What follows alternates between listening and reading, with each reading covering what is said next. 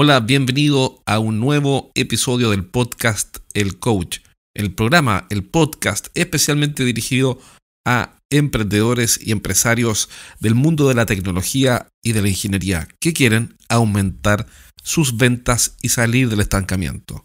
En el programa de hoy voy a contarte algo que estoy aprendiendo y que estoy seguro que te puede servir. ¿Te ha pasado alguna vez que llamas a un cliente una vez que ya le entregaste la cotización y lo llamas y le dices, hola Jaime, soy Héctor. Mira, quisiera saber si ya revisaste la propuesta y si decidieron o tomaron la decisión. Y Jaime te, te dice, ah, sí, mira, la revisamos pero todavía no tomamos la decisión. A lo que tú respondes, ah, ok, ok, eh, ¿te parece que te llame en una semana más para que me digan, me digas qué decidieron? Sí, sí, llámame en una semana más. Pasa una semana y ¿qué tienes que hacer? Volver a llamar y, repites el diálogo. Entonces, ¿cuál es el punto? El punto es que eh, si tú llamas a un cliente y le dices, oye, una semana después, bueno, ahora sí, eh, Jaime, ¿habrán visto la cotización? Y eh, Jaimito te va a decir, no, no, todavía no, así que llámame una semana más. Bueno, y todos sabemos que esto es, por lo menos, ridículo, es absurdo, no tiene sentido, no le agrega valor a nadie, y somos todos adultos, somos todas personas inteligentes que tenemos cosas valiosas que hacer con nuestro tiempo para andar rogando por una confirmación. Eh, no tiene sentido y lo encuentro hasta humillante. Entonces, bueno, llegó a mis manos el libro que se llama Follow Up and Close. Haz seguimiento y cierra. Eh, follow Up and Close the Sale. Es decir, haz seguimiento y cierra la venta. De Jeff Shore. Y el prólogo lo escribe Jeff Blunt. Así que Jeff Blunt escribe muy buenos libros, te los recomiendo todos. Es de Fanatical Prospecting y también tiene otro que se llama Virtual Selling y otros más. Bueno, yo leí esos dos y muy buenos, los de Jeff Blunt. Y el prólogo lo hace él, así que dije, bueno, tiene que ser un buen libro. Bueno, y es un buen libro. Ya voy más cerca de la mitad, en realidad un poco más allá de la mitad, y em, he aprendido varias cosas. Así que te voy a comentar algunos tips rápidos. Primero que todo, algunas estadísticas que cita el autor es que el 50% de las ventas suceden después del quinto contacto. Ojo con eso porque, claro, si tú mandas la propuesta, yo siempre le pido, le sugiero y le enseño a los gerentes, bueno, y a los vendedores que no manden la propuesta, sino que las presenten. Porque es distinto por un montón de razones, no voy a entrar ahora en eso. Pero bueno, entonces digamos, si mandas una propuesta y llevas dos contactos, o, presentas la propuesta y llevas dos contactos, bueno, te quedan en promedio tres. Así que hay que hacer seguimiento. Después, otra estadística interesante es que el 44% de los vendedores se rinden en el primer contacto. Es decir, bueno, es decir eso, para que lo, para que lo explicar se entiende por sí mismo. Y el 60% de los clientes dicen que no cuatro veces antes de decir que sí. Claro, ahí yo no investigué más, pero probablemente no es un no categórico, son no, todavía no, déjame ver, no, no. Entonces, bueno, hay que insistir. El que sigue la consigue, como se dice, es un, dicho popular muy cierto, el que sigue la consigue. Entonces, dado eso, hacer seguimiento es una prioridad y hay que aprender a hacerlo. Entonces, lo primero que hay que entender es que las personas que no compran lo que tú quieres vender es porque y tengo que decírtelo, mira, la verdad es que ellos compran cuando quieren comprar y no cuando tú quieres vender. Es decir, si un cliente no compra el día y hora que a ti te parece ideal, eh, bueno, es un problema tuyo porque él va a comprar cuando quiera comprar. Lo que pasa es que en nuestro mundo, desde el lado nuestro, por supuesto que no nos entra en la cabeza que alguien que está interesado y que quiere comprar un producto, que reconoce que lo necesita, no lo compre. Para nosotros decimos, pero ¿cómo? Si este cliente dijo que era urgente, que, eh, que lo necesitaba y le gustó y tiene presupuesto, ¿cómo puede ser tan, comillas, tonto que no compra? Y no, no es tonto. Vive en un mundo que es diferente al tuyo, no se dedica a hacerte feliz, tu producto no le importa ni tú le interesas para nada, él sencillamente vive su vida. Y es lo mismo que haces tú, tú también vives tu vida, vives tu vida y tienes tus prioridades, tienes tu agenda, tienes tus tareas, tienes tu vida. Y lo que hagan tus proveedores te importa un cuesco. Entonces a nuestro cliente es igual, él vive en un mundo que es donde nosotros no tenemos ninguna importancia, a no ser que agreguemos mucho valor. Y por ahí va el asunto. Entonces, algunas ideas. ¿Por qué un cliente que está interesado eh, no toma la decisión cuando tú quieres? Esto no es parte del libro, esto es parte de mis reflexiones, divagaciones, o como quieras llamarlo. Pero bueno, ya, voy a volver al libro. Pero ¿por qué un cliente no, no toma la decisión cuando tú quieres? Bueno, porque a él le pasan cosas. Tiene un conflicto con su socio, se fue de vacaciones, se enfermó, tiene un jefe nuevo, se está separando. Créeme que si el cliente, tu cliente se está separando, yo nunca me he separado, pero parece que es carísimo, es un problemazo. Entonces, bueno, la vida por supuesto que durante esas semanas se le va a poner cuesta arriba y va, a estar colapsado con cambios de todo tipo. Entonces, bueno, obviamente esa persona, ese cliente, hombre o mujer, va a tener que, bueno, obviamente no va a estar preocupado de ti. Otra cosa que le puede pasar es que se gane un gran proyecto. Si se gana un gran proyecto, tienes un problema porque ahora toda su mirada, su foco está metido en un gran proyecto. Y por lo mismo, si es que pierde un gran proyecto, aunque no lo creas, también le pasa lo mismo. Es decir, tanto si gana un gran proyecto como si pierde un gran proyecto, bueno, nosotros ya no somos prioridad. No quiere decir que el tipo no estaba interesado, quiere decir que aparecieron otras cosas. Tuvo una urgencia, puede ser que tuvo una urgencia, está estresado, bueno, qué sé yo, hay mil razones por las cuales los clientes se demoran en tomar la decisión, aun cuando tú estés apurado. Entonces, en el seguimiento, en el follow-up, bueno, tenemos que tener una estrategia de seguimiento. no tiene sentido hacer esas llamadas que comentaba al principio, que eran, hola, hola, hola Jaime, eh, ¿tomaron la decisión? No tiene sentido, no tiene sentido. No tiene ningún valor, no sé, yo lo encuentro patético, ridículo, absurdo, humillante, creo que es una estupidez, esa es la verdad. Y yo reconozco que alguna vez lo hice, así que yo soy el primero de la lista de los que se equivoca en ese sentido. Yo reconozco, yo he cometido todos estos errores 1500 veces. Si eres el gerente de una empresa de ingeniería, consultoría, coaching, tecnología o servicios para empresas, entonces este mensaje es para ti. Cada semana entreno a un grupo de gerentes en vivo. En estas sesiones aprenden las estrategias más efectivas que conozco para hacer crecer sus negocios y siempre terminan la clase con ideas prácticas para implementar rápidamente. Y la buena noticia que tengo es que cada semana voy a sortear un asiento para una de estas clases sin costo. Regístrate ahora en eduventas.com y postula para participar en una sesión. Pide un cupo en eduventas.com. Pero bueno, el punto es tomar conciencia y bueno, y aprender, aprender. Entonces, bueno, aprendamos de, de Jeff Shore con su libro Follow Up and Close the Sale. Haz el seguimiento y cierra la venta. Entonces, bueno, Aquí él da algunos tips, a mí me parecen geniales. El libro es súper simple, rápido leer, también lo recomiendo. Fácil, facilito, rápido leer. dice, mira, ¿cuáles son las claves del seguimiento? Y son tres cosas.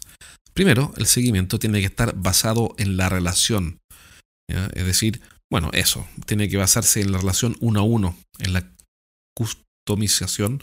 No sé si se dice así en español, pero customización, sí, customización. Por lo tanto, no es copiar, pegar un correo y mandárselo a 40 personas, sino que es dirigido a uno a uno. Segundo, es movido por el servicio, es decir, nos tiene que mover el servir, ayudar al cliente. Y tercero, tiene que ser emocionalmente positivo.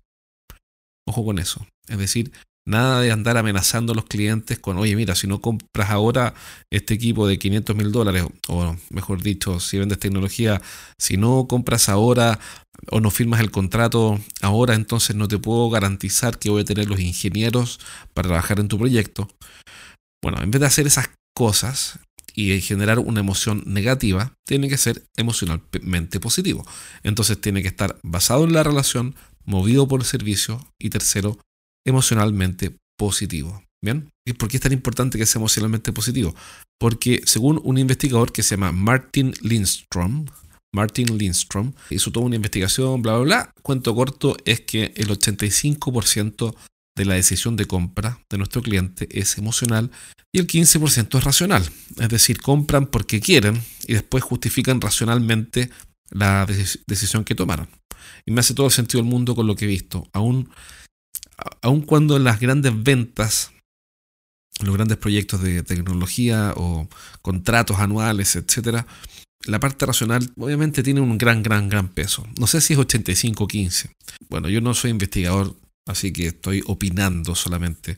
No tengo un estudio con Martin Lindstrom, pero yo pensaría que son casi mitad y mitad. Pero tal vez estoy sobreestimando la racionalidad. Lo que pasa es que veo cómo reaccionan los clientes cuando entrenamos a los gerentes y a los vendedores de la empresa de tecnología, cómo responden a argumentos que son racionales, cómo los hacen pensar cuando proponen o sugieren cosas nuevas y, efectivamente se quedan pensando. Ahora, tal vez Lindstrom le llama a eso un trabajo emocional, no lo sé. Pero bueno, el tema es que tenemos que generar emociones positivas. ¿bien? Por lo tanto, esto eh, no se trata de andar amenazando a nadie ni con esas advertencias absurdas de que te vas a quedar fuera ni nada por el estilo para cerrar, sino que consiste en crear valor. Entonces, uno de los grandes conceptos de este libro es que el seguimiento se trata de dar y no de pedir. ¿Se entiende? Entonces, no va a ser, por ejemplo, el diálogo de, oye, viste, hiciste, tomaste la decisión. Yo he escuchado cosas así. Te pido que me confirmes si van a tomar la decisión para ver si te agrego o no a mi forecast de venta. Mira, mira la, burrada. Es decir, le dicen al cliente, dime si van a comprar o no, porque, si, porque quiero saber si te agrego a mi forecast de venta. Bueno, pero ¿y qué me importa a mí tu forecast de venta? Me explico, al cliente no le interesa.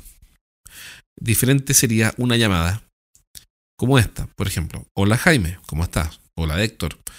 Te llamo porque este viernes vamos a hacer una clase en la que vamos a comparar tres tecnologías diferentes que se utilizan hoy para proteger las redes. Pensé que te sería útil ya que ustedes están evaluando cuál tecnología usar. ¿Qué te parece que te envíe una invitación? A lo que tu cliente va a responder, claro, gracias. Me interesa. ¿A qué hora es? ¿Cuándo? Y de esa conversación en la que estás dando, y aquí está el gran tema de fondo, en la que estás dando algo, en, vez de solo esperar, esperar y recibir algo, de esa conversación, naturalmente el cliente te va a decir, bueno Héctor, respecto al proyecto que estamos evaluando, todavía no hemos tomado la decisión, pero hablemos en un par de semanas más para contarte cómo tomamos, o sea, qué decisión tomamos. Él te va a empezar a mantener actualizado, él se va a comprometer y vas a influenciarlo. Entonces, no lo llames para pedirle que te diga qué decidieron, sino que agrégale valor. Por ejemplo, te acabo de enviar una noticia. Supongamos que tu cliente le da servicios al Estado. Entonces tú podrías decirle lo siguiente. Te acabo de enviar una noticia. O bueno, hola Jaime, soy Héctor. Te llamo porque te acabo de enviar una noticia. El Ministerio de Obras Públicas va a licitar una plataforma para gestionar el control de los proyectos. Y pensé que te interesaría participar de ese negocio. Así que te mandé a tu correo la noticia y con eso vas a poder participar. ¿Cómo no va a ser valioso que un proveedor te muestre un nuevo negocio que tú no has visto quizá? O te llamo porque hicimos un video en el que analizamos un caso de éxito. Una empresa que está en tu mismo rubro bajó los costos de operación con una aplicación similar a la que estás evaluando. ¿Te parecería útil verlo? O esta semana te enviamos una revista en la que enseñamos cómo funciona el control de temperatura en data centers. ¿Te llegó? ¿Qué te pareció? Ahí te acabo de dar tres ejemplos de diálogos. Eh, son ficticios, pero son ideas que sí le agregarían valor a tu cliente y haría que valga la pena conversar contigo. Eh, después de que entregaste esa cotización. Haría que él reciba feliz tu llamada porque cuando tú lo llamas no es para pedirle, pedirle, pedirle, sino que es para darle, darle, darle. Y la gente quiere que le den. A nadie nos gusta que nos llamen para pedirnos y pedirnos y pedirnos y pedirnos. Entonces cada vez que tú contactas al cliente en el seguimiento con esta estrategia, lo que estás haciendo es agregar valor, es ayudarlo. Estás haciendo un depósito en la cuenta corriente emocional que tienes con él, porque esa cuenta corriente emocional existe y la tenemos con todas las personas. Pero con los clientes, que son lo que nos convoca en este podcast, muchas veces no la usamos, o sea, no lo usamos, no lo consideramos y hacemos retiros, no hacemos depósitos.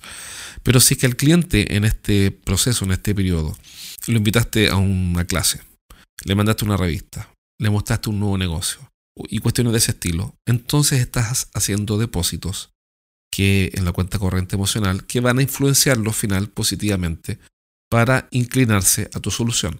Ahora, ¿quiere decir que por eso vas a cerrar todos los negocios? No, lo que esto quiere decir es que vas a poder influenciar a tus clientes agregando valor y la suma de estos pequeños depósitos en muchos casos va a inclinar la venta a tu favor. Así que bueno, Con esto quiero cerrar el programa de hoy. Hay harto más para contarte. Yo tengo apuntes y otras cosas que te quiero comentar sobre el seguimiento.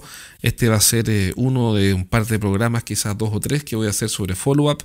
Así que atento a los próximos que vienen. Y recuerda que si eres un emprendedor tecnológico, eh, vendes software, software as service o eh, equipos, productos, integraciones, etcétera, y quieres que te entrene para que aumenten tus ventas, entonces mándame un correo a jorge arroba estrategiasdeventa.com jorge arroba estrategiasdeventa.com y yo te voy a decir cómo puedo ayudarte dependiendo de cuál sea tu caso. Así que si quieres ayuda, mándame un correo y voy a estar feliz de ayudarte. Te mando un abrazo y nos vemos pronto en un próximo programa. Nos vemos.